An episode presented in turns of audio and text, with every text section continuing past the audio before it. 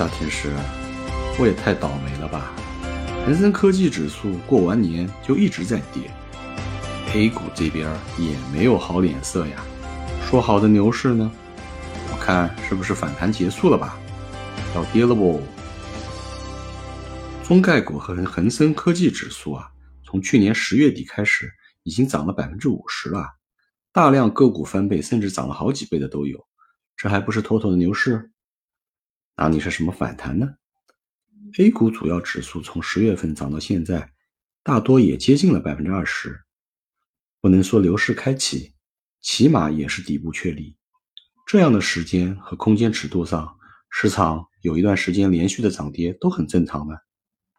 啊，恒生科技指数是牛市啊？那现在牛市结束了吗？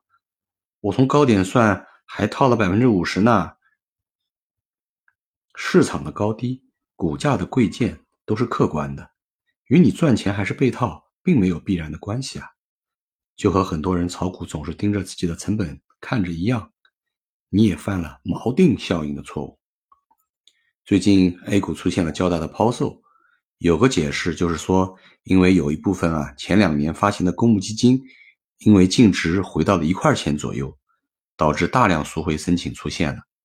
这些公募基金被动卖出的股票，哦，这么说我明白了，我参照物找的不对啊。但问题，我后面该怎么操作呢？该买还是该卖？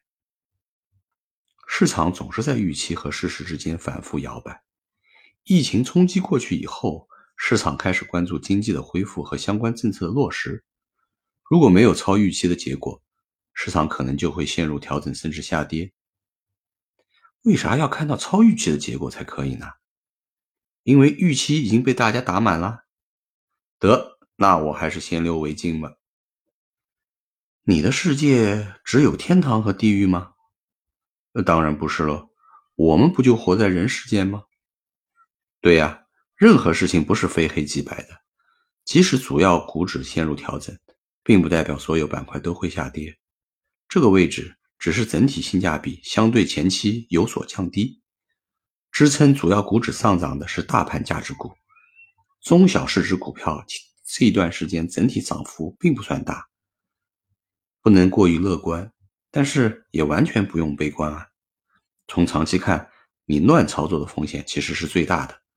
这个位置如果忙于追涨杀跌，就是很多散户亏钱的地方。别老想是买卖。花点时间多学习学习不好吗？特别风险提示：市场风险变化莫测，个人观点仅供参考，研究交流不见股票不做股评，不做投资建议，谨慎入市，风险自担。